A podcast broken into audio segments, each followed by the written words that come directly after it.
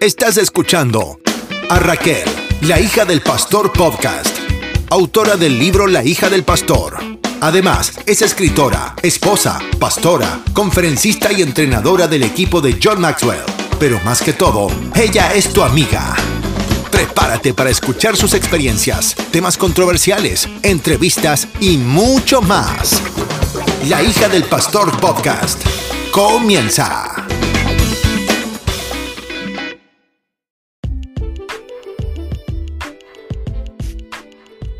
Saludos familia, qué alegría poder compartir con ustedes un episodio más de La hija del pastor podcast.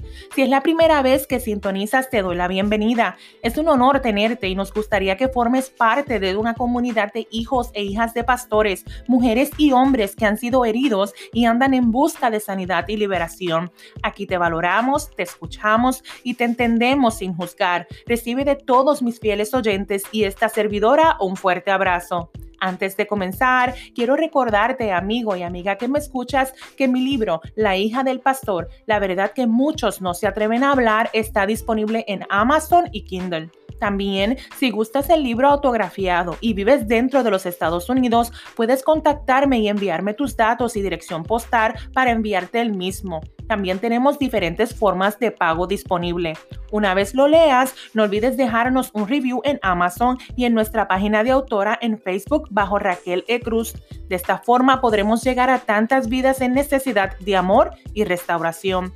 También quiero pedirte que por favor me ayudes a dar a conocer esta plataforma e invites a otros a suscribirse en La hija del pastor podcast por Spotify o Apple Podcast, dándole share al mismo y compartiéndolo en tu página. En la aplicación de Apple Podcast podrás dejar tu review con un comentario del episodio de hoy y si el mismo ha sido beneficioso para ti.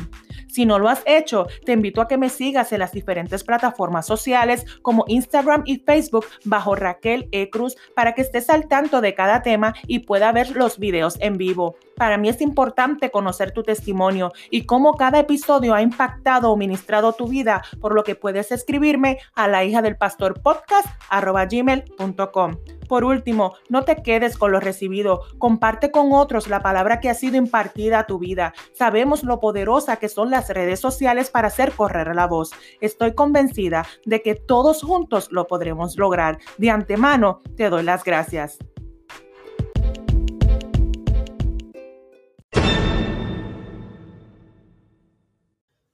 Caluroso saludo y abrazo a toda esa gente hermosa que me está escuchando a esta hora. Para mí es un honor que saques de tu tiempo para escuchar uno de mis episodios. Como ustedes bien saben, aquí hablamos de diferentes temas. Hablamos temas que obviamente tienen que ver con los hijos de pastores, lo que se vive dentro de una familia pastoral, muchas de las experiencias que viví cuando estuve apartada del Señor y sin identidad. También temas que tienen que ver con el liderazgo, temas que tienen que ver con el crecimiento temas de lo que escucho o leo a través de ustedes, mis amigos. En fin, un podcast con mucha variedad, pero sobre todo con un contenido directamente desde mi corazón para todos ustedes. Hoy en el episodio 19, ya basta de tabús les hablaré de lo que he podido observar y ser testigo en este tiempo. ¿Sabes una cosa? Muchas veces yo me pongo a meditar cómo fueron los tiempos en los que yo me crié cuando estaba en la iglesia, muy pequeñita, y los tiempos que estamos viviendo hoy día. Hay muchos temas que debo decir que no se tocaron en mis tiempos, pero los pastores no se vieron tan retados como lo es con todo lo que estamos viendo hoy día a través de las redes sociales, el Internet, las películas, los videojuegos, la escuela, el gobierno, en fin, donde quiera. Les mencionaré cinco temas que entiendo deben ser hablados sin tabú hoy día en la iglesia. Así que abróchate el cinturón, que arrancamos.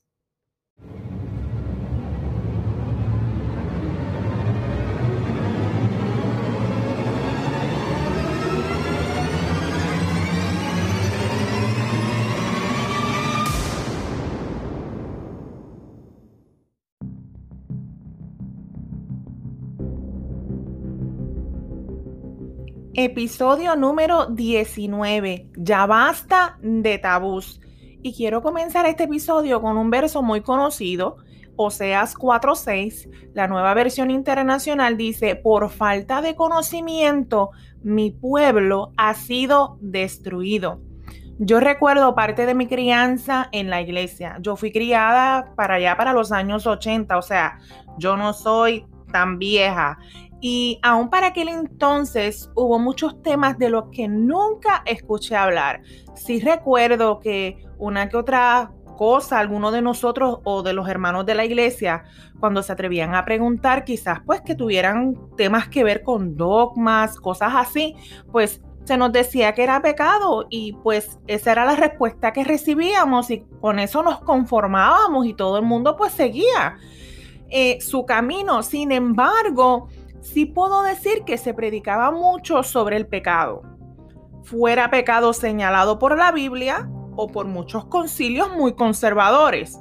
Pues de hecho era la palabra que más se escuchaba. ¿Por qué no? Porque es pecado. ¿Por qué no? Porque es pecado. Porque es pecado. Porque es pecado. Así que la cosa es que aún así hubo muchos temas que no se tocaron y entiendo que en este tiempo, no solo para esta generación, sino a la iglesia general, hay que hablárselo. O sea, estamos viviendo unos tiempos que yo diría que hasta un ciego ve que estamos viviendo en unos tiempos muy peligrosos, unos tiempos donde hay demasiada de mucha información en las redes sociales, demasiada de mucha información a través del internet, demasiada de mucha información que estamos recibiendo de diferentes fuentes, algunas ciertas, otras no.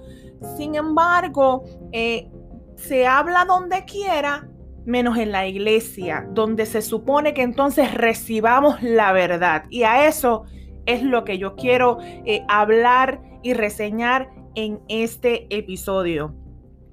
Una de las razones por las cuales hay tanta gente confundida o desconoce de ciertos temas es precisamente porque en sus congregaciones pues no se habla del tema. Otros se esconden detrás de la frase eso es pecado, pero no explican, no llevan a la gente a concientizar sobre el origen y las consecuencias que traen dichos actos.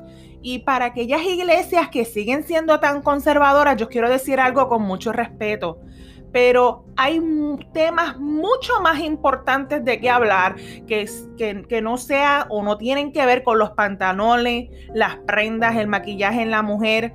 Puedo decir que hay muchas personas muchísimas viviendo de apariencias, viviendo totalmente confundidas, practicando el pecado escondidas, en fin, lejos de la verdad y peor aún, no se atreven a contarle a nadie lo que están viviendo, lo que está sucediendo, por miedo a que se les juzgue o que queden en vergüenza frente a la congregación. Y yo quiero mencionarles algunos puntos, o mejor dicho, yo escogí cinco temas que son tabú y que yo entiendo que deben de ser hablados dentro de la congregación. Y el número uno es la depresión. Este es un tema que ha sido muy controversial. Yo no voy a entrar en argumentos que si la depresión es un demonio o no es un demonio. De hecho, es precisamente estos argumentos los que han mantenido a la gente alejada de la iglesia por miedo a ser juzgados. Lo que yo sí quiero destacar es que hay personas, muchas personas, incluyendo pastores, atravesando ahora mismo por una depresión. Todos en algún momento, escúchalo bien, todos, usted, yo, todos hemos en algún momento experimentado la tristeza y la depresión. Incluso hombres y mujeres de la Biblia también han experimentado emociones negativas. Hablemos de Ana. La Biblia dice que Ana sintió amargura, que sintió angustia. También un Elías que se angustió tanto que le pidió a Dios que le quitara la vida. Cuando uno piensa quítame la vida, cuando uno está ya que no quiere saber de nada, que está sumergido en una profunda tristeza, que ya la vida no, no para ti no tiene sentido. Estás pasando por un momento bien difícil y es cuando te sientes tan vulnerable que estos pensamientos, pues claro, invaden en ese momento tu mente Sin embargo, hay personas que yo quiero que usted sepa que experimentan un cuadro clínico más severo y necesitan la ayuda de un profesional. Y claro, las oraciones y el apoyo de una iglesia obviamente le harán bien. La depresión clínica, esa que define Mental Health America, dice que es una enfermedad grave y común que nos afecta física y mentalmente en nuestro modo de sentir y de pensar. La depresión nos puede provocar deseos de alejarnos totalmente de nuestras familias, de nuestros amigos, del trabajo, de la escuela. Puede además causarnos ansiedad y pérdida del sueño, pérdida de apetito, falta de interés o placer en realizar diferentes actividades.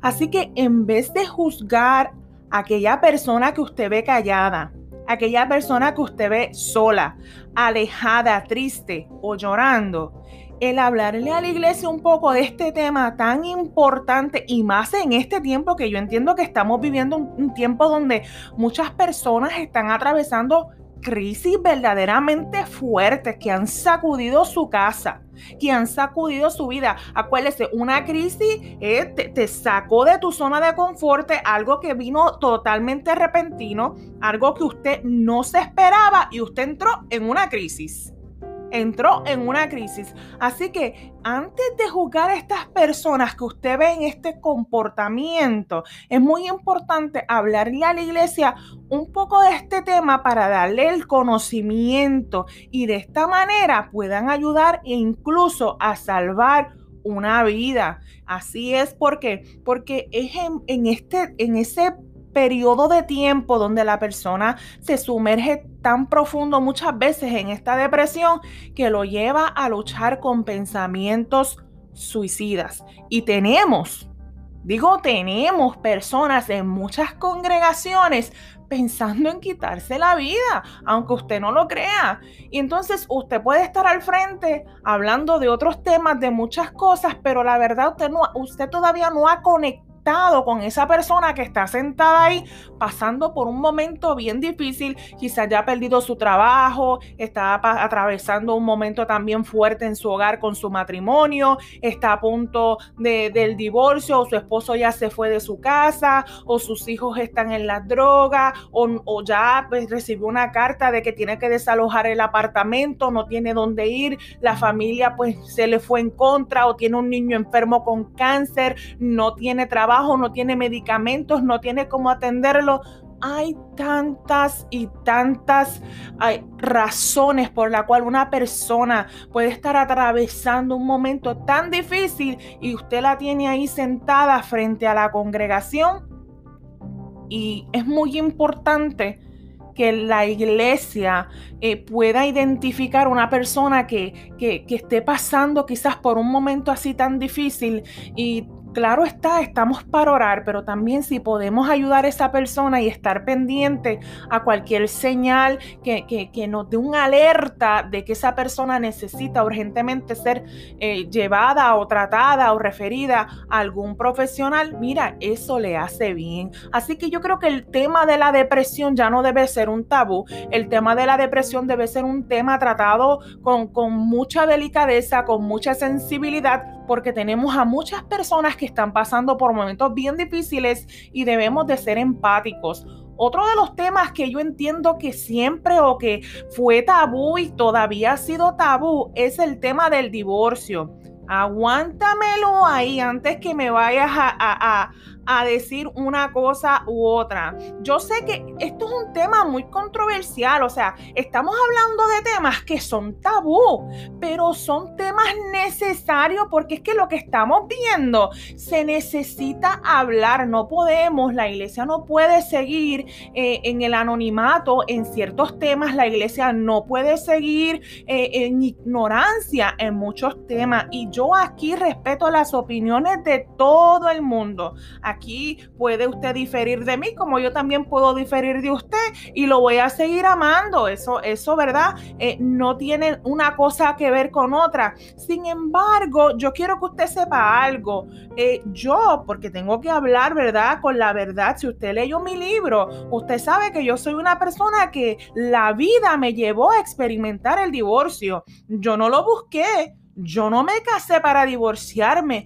Sin embargo, yo, yo, yo pude, yo puedo hablarle hoy a usted lo que es experimentar el abandono, lo que es experimentar eh, la infidelidad varias veces, lo que es saber que tu cónyuge pues procree o este, un niño eh, fuera de, los matrimonios. Y, yo sé eh, lo que se experimenta, el sufrimiento. Y yo no estoy de acuerdo, ¿verdad? En, el divorcio. Yo, yo no apoyo el divorcio. Sin embargo, yo quiero dejar en claro que hay situaciones, o sea, eh, hay situaciones donde existe la violencia, donde existe el maltrato, donde existe el abuso, donde existe la infidelidad en la relación conyugal y ahí es donde yo quiero hacer hincapié en esta hora en cuanto a este tema yo estoy más que segura, estoy más que segura y estoy más que segura que como hija de Dios y ustedes como hijos de Dios, Dios no nos hizo para aguantar esto.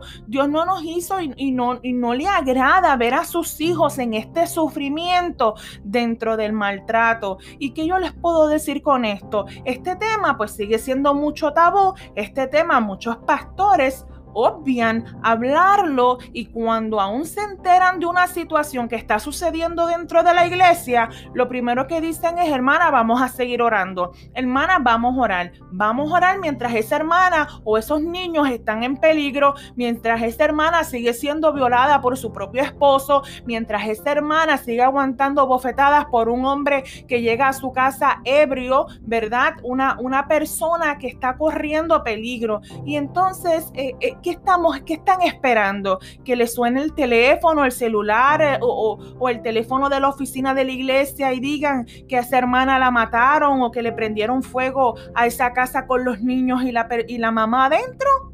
No, yo entiendo que es un tema que se debe hablar porque crea usted o no hay violencia dentro de muchos hogares y no estoy hablando de hogares fuera de la iglesia, yo estoy hablando de hogares cristianos. Así que yo no estoy de acuerdo yo no estoy de acuerdo en que por cualquier cosita usted se divorcie. No, no porque su esposo ronque, su esposa ronque o le huelan mal los pies, usted vaya a divorciarse. Eso no es razón ni motivo para divorciarse.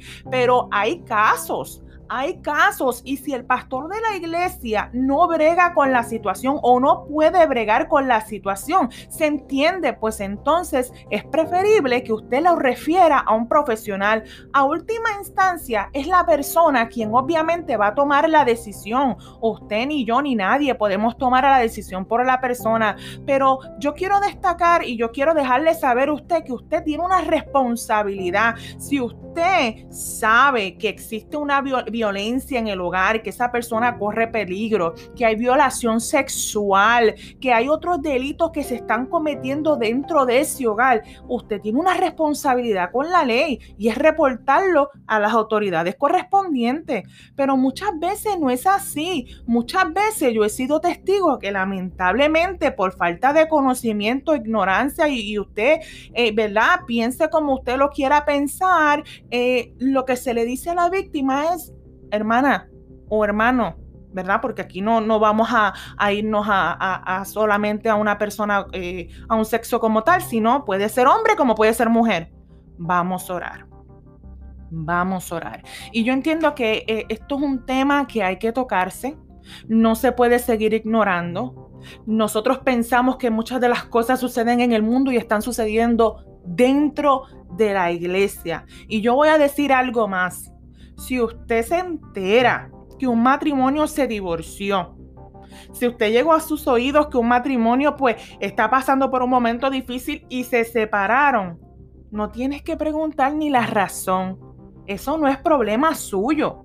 El deber de usted es orar por esa persona y estar pendiente por si necesita ayuda. Recuerda, somos un cuerpo Somos un cuerpo y cuando una persona se duele, todo el cuerpo lo sufre. A última instancia, los adúlteros y los fornicarios los juzgará Dios, no usted.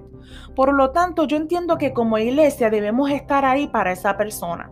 Están pasando momentos bien difíciles están pasando momentos bien difíciles. No es que usted piense, ah, ahora en esta iglesia están permitiendo tal cosa. No, no, no, no, no. Usted no puede generalizar.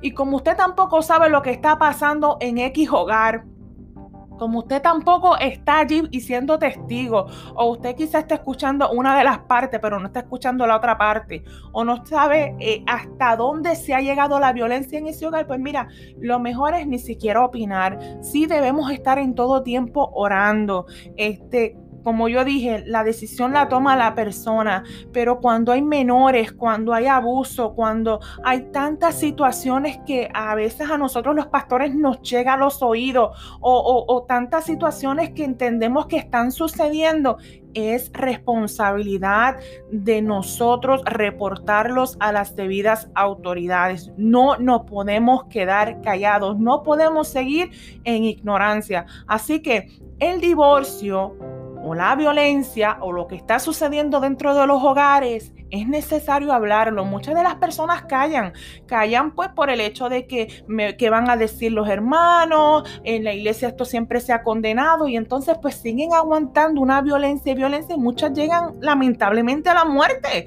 muchas llegan a la muerte, no, no, no se atreven a pedir ayuda porque es tanto lo que se condena y es tanto lo que se condena que perdemos la sensibilidad y perdemos la misericordia. Y, solamente sacamos el dedo para señalar, juzgar, tienes que quedarte ahí, tienes que quedarte ahí, pero no sabemos lo que está pasando dentro de ese hogar y ni siquiera sacamos el tiempo para escuchar para escuchar. Y, hay casos, créanme, hay casos que, que, verdaderamente usted se queda, que usted no sabe ni qué decir ni qué hacer. Hay casos que lamentablemente sí se están viviendo en los hogares dentro de la iglesia amigos, amigas, pastor, pastora, líder, quien me esté escuchando, hay casos que se están viviendo dentro de la misma iglesia, casos que, de abuso sexual, de padrastros contra, sus, contra las hijastras, contra las hijas de su esposa hay casos que verdaderamente eh, no podemos nosotros eh, hacernos de la vista larga. Tenemos una responsabilidad. Hay una responsabilidad. Y eso es lo que yo quiero resaltar en este punto. Y es muy importante que podamos eh, educar a la iglesia en cuanto a este tema y que no sea ya un tabú y que se hable.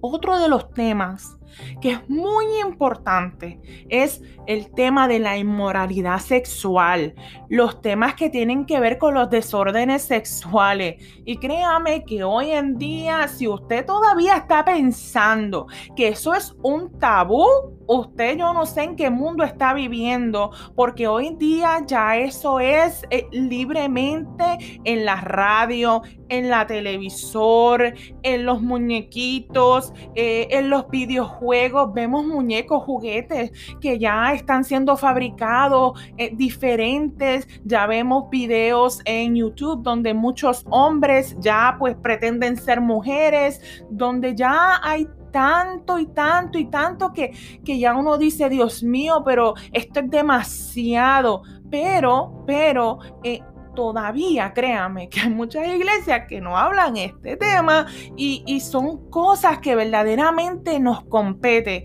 son cosas que debemos estar pendientes, no podemos hacer hacernos de la vista larga. Hay niños que están creciendo, hay una generación que está creciendo y hay una generación que se siente confundido. Yo, y esto me preocupa cada vez que yo escucho a alguien que está diciendo me siento confundido, pues si usted no lo ha escuchado, si usted no lo ha escuchado, déjeme decirle que últimamente yo lo he escuchado y yo no lo estoy diciendo de gente que no le sirven al Señor, estoy diciendo de gente que están en la iglesia, de generación y de gente adulta que se sienten confundidos.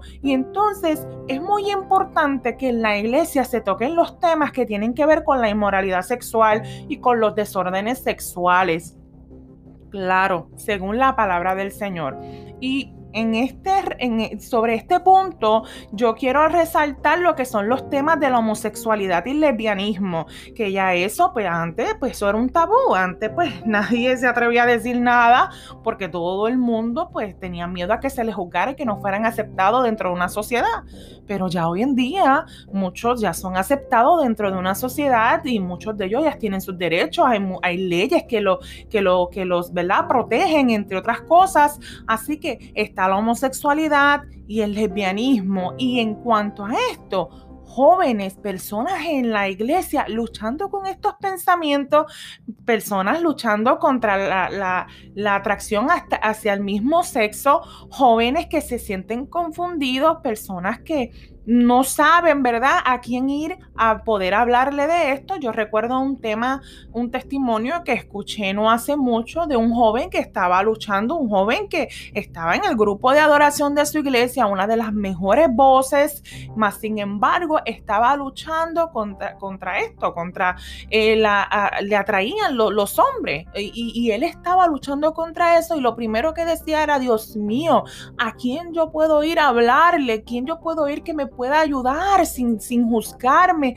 Si lo único que escucho en la iglesia es que esto es pecado y mandan a la gente al infierno y eso es algo pues que ya yo sé, pero ¿cómo? ¿Cómo yo salgo de esto? ¿Cómo yo lidio con esto? ¿Qué es lo que está pasando conmigo? Y ahí es donde entonces yo entiendo que se debe de hablar el tema para que entonces eh, las personas que están luchando con esto puedan entonces acercarse y puedan recibir la ayuda necesaria en cuanto a esto. O sea, personas que están luchando con, estos pensamientos. Vemos también el tema de la pedofilia. Si usted piensa que todavía esto sigue siendo tabú, déjeme decirle que hay un movimiento que se está eh, moviendo y se está escuchando y se está ya, ¿verdad?, haciendo, haciendo todo para que se legalice la pedofilia. Esto, obviamente, usted y yo sabemos que esto viene directamente del infierno, pero esto se está viviendo.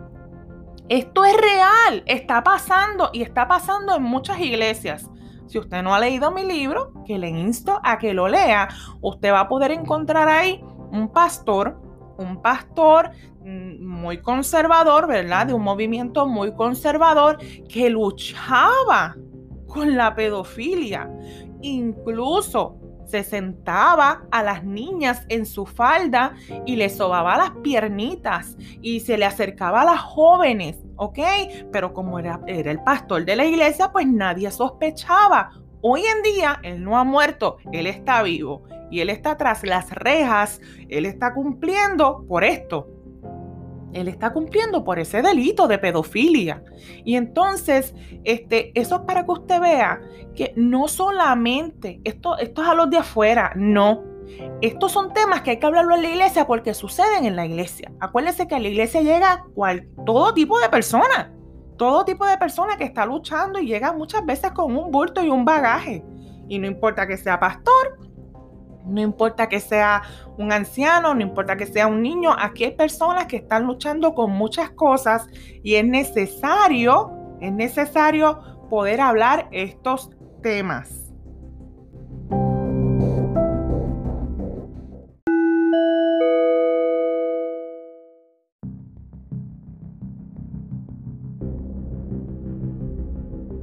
Otro de los puntos que podemos ver que está dentro de este renglón de los desórdenes sexuales y la inmoralidad sexual está el incesto. Óigame, esto lo podemos ver desde Corinto, se veía esto. E, en, la iglesia de Corinto se veía la fornicación, se veía el incesto. Otro de los puntos que yo entiendo que se deben de hablar es el hostigamiento sexual, el tema de la pornografía. Muchas personas siguen viviendo esto en la iglesia, lo que es, eh, obviamente, si está en la pornografía, lo que está sumergido en la masturbación, lo que es la lujuria, el adulterio, la lascivia, todos estos temas que tienen que ver con la inmoralidad sexual ya no pueden, no pueden, no pueden seguir siendo tabú dentro de la iglesia. Es muy importante que podamos decirle a las personas eh, lo que se está viviendo y cómo esto puede ser tratado y hablado a través de la palabra. Y podemos hablar, claro, siempre se nos hablaba de lo que es la fornicación y el adulterio, por lo menos en mi caso, siempre yo he escuchado desde pequeña que si se practicaba esto dentro de la iglesia, pues el diablo te iba a llevar.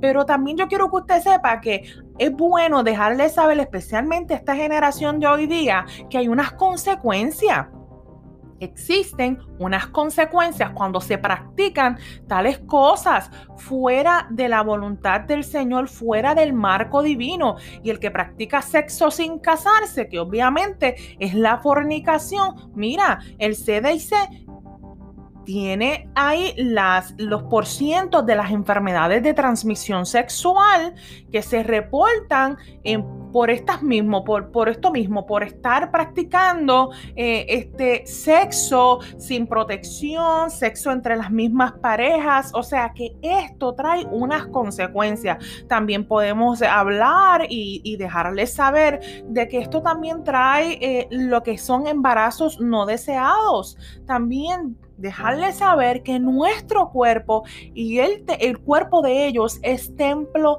del Espíritu Santo. Así que, ¿cómo es que muchas personas, y no solo jóvenes, también los adultos, están luchando con todas estas cosas dentro de la iglesia? Y lo más que me preocupa es que dicen sentirse confundidos y otros no saben porque están actuando de la manera que están actuando. No saben a quién ir, están desorientados, no saben a quién preguntar, se avergüenzan y entonces es muy importante que se puedan dialogar y se puedan discutir estos temas según, ¿verdad? El orden de, bíblico para poder orientarlos. Es necesario, es necesario hablarles por la palabra lo que es la inmoralidad sexual, que de hecho Dios la aborrece, pero debemos, debemos hablarles con amor, debemos acercarle, acercarnos a ellos y dejarles saber que solo Dios, a través de su Espíritu Santo, es el único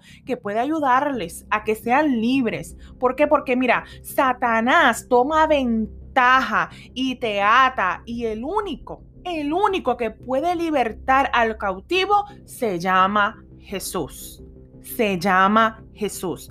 Otro de los puntos que deben hablarse hoy día y no debe ser tabú es la guerra espiritual. Y para mí esto es muy importante. Uno de los versos que vemos en cuanto a esto es Efesios 6:12, porque no tenemos lucha contra carne ni sangre, sino contra principado, contra potestades, contra los gobernadores de las tinieblas de este siglo, contra huestes espirituales de maldad en las regiones celestes. En cuanto a este tema, yo diría más bien que en mis tiempos era testigo de cómo muchas personas eran liberadas de posesiones demoníacas. En cambio, hoy día ya todo ha cambiado. En cambio, pues una persona que vemos pues que es, ¿verdad? Se cae al suelo y comienza a revolcarse o comienza a ser como una serpiente o botar espuma por la boca y hacer otras cosas, todo el mundo se queda estupefacto como si fuese algo que jamás han visto, como algo fuera de este mundo, eh, algo verdaderamente que desconocen. Y esto en muchas congregaciones sucede porque, porque no se toca el tema de la liberación, no se toca el tema de la guerra espiritual y la gente no sabe contra que están luchando. La gente no tiene las herramientas para luchar y viven en un desconocimiento total. Así que es muy importante que las personas puedan conocer en cuanto a este mundo espiritual que existe, existe. Así que las personas quieren ignorar o esconder lo que están viviendo. Y hay muchas veces, y hoy día pues lo estoy viendo mucho, eh, usan la motivación como un tape, como una venda, ¿verdad? Una curita que vamos a tapar esta herida. Pero luego, cuando están solos, vuelven a luchar contra los pensamientos y el mismo pecado. Yo quiero que usted sepa el Señor nos ha dado a nosotros autoridad, ¿ok? Nos ha dado autoridad y es muy importante que podamos vivir una vida en santidad y es muy importante que tengamos el conocimiento, ¿verdad? De que nosotros no estamos luchando contra el hermano ni contra esta persona que nosotros entendemos que nos está haciendo la guerra. No, es lo que está detrás de esa persona y nosotros tenemos, ¿verdad? Que saber y abrir los ojos para nosotros poder saber con qué estamos luchando. Así que yo entiendo que se ha perdido el discernimiento en muchas congregaciones totalmente, donde a lo malo le llaman bueno y a lo bueno lo llaman malo. Viven la división una y otra vez, el escándalo, se pasan criticando a todo el mundo, según ellos todo el mundo está mal y ellos son los únicos que están bien, tienen a muchos líderes en pecado sin que se les pueda decir nada, en fin, tienen al mismo diablo trepado en el púlpito predicándoles. O sea, Dios nos manda a ponernos la armadura para que podamos pelear. Necesitamos como ejército estar atentos a nuestro enemigo para saber discernir sus artimañas. Y es necesario abrirle los ojos a la congregación en este tiempo. Y es necesario hablarles la verdad, que aunque Satanás venga disfrazado, puedan quitarle la máscara y hacer guerra. Un pueblo unido jamás será vencido y Dios llama a la iglesia a unidad. Yo quiero dejarles saber que el último punto que tengo aquí para dejarles saber que no es un tabú es la venida de Cristo. Al igual que el tema anterior, este era uno de los mensajes que más yo escuchaba en mis tiempos. Sin embargo, hoy como que muchos no lo creen, ya eso poco se oye. Otros, pues jóvenes, ¿verdad? Piensan que estos son solo cuentos, que la gente está loca, que esto es una religión más y etcétera. ¿Qué más podrían decir por ahí? Sí, antes era lo más que se escuchaba y esa palabra que nos que escuchábamos una y otra vez en canciones, en prédicas, en la palabra y donde quiera, hasta el aire libre, donde quiera que tú ibas, Cristo viene, Cristo viene, Cristo viene. Esa era la palabra que nos mantuvo esperando en fe. Y ahora, yo te voy a decir una cosa, con el tiempo profético que vivimos, hasta un ciego ve que lo que dice la Biblia se está cumpliendo y hay que seguir diciéndolo. Existe en congregaciones que ya este tema no se predica, no se predica y en otras es un tabú. Piensan que si lo llegan a decir la gente se les va a ir y por lo tanto prefieren seguir tolerando el pecado o seguir viviendo bajo la ignorancia. Para concluir, yo quiero dejarte saber que los tiempos que estamos viviendo son tiempos muy retantes. Cada vez el sistema nos aprieta. La iglesia es la familia de la fe y como cuerpo debemos estar al pendiente el uno de los otros. Pastores, es tiempo de hablar la verdad, volver a la esencia que es Cristo. Ahora con toda la tecnología que hay nos facilita la búsqueda de información para que podamos ayudar a otros y orientarlos. La oración no cambia de moda es lo que nos mantiene conectados al Padre. Cuando alguien se desvía, precisamente lo hace porque se descuidó en la oración. Luego de haber experimentado el amor, la misericordia de Dios y la restauración, yo quiero que tú que me estás escuchando sepas que si tú te encuentras estancado, yo quiero decirte que no importa lo que puedas estar atravesando, Jesús es la solución. Si te sientes confundido, si estás solo, si te sientes angustiado, en depresión, luchando con tantos deseos carnales, con la lujuria, con el pecado, con la lascivia, con la pornografía, con pensamientos hacia el mismo sexo, solo Cristo puede salvarte. Quizás le temes a que te juzguen. Hay personas capacitadas que podrán ayudarte. Hay pastores, consejeros, profesionales de la salud esperando por ti. Pastor, pastora que me escuchas. Una prédica en estos días escuché y el predicador dijo algo que ciertamente ya había estado meditando y me lo recordó. Si usted no reestructura su programa en la iglesia en este tiempo, y para cuando pase la pandemia, perderá a muchas personas que no regresarán a su congregación. La gente ya está cansada de lo mismo. Necesitan escuchar la verdad. Necesitan sentir el amor del cual se predica. Necesitan una mano que pueda ayudarles en medio de su necesidad. Necesitan ser escuchados. Necesitan a alguien que no les juzgue por su pasado, sino que les ayude a levantar y los lleve de la mano hacia su propósito. Sabes, Cristo viene y nos queda poco tiempo. Bendiciones.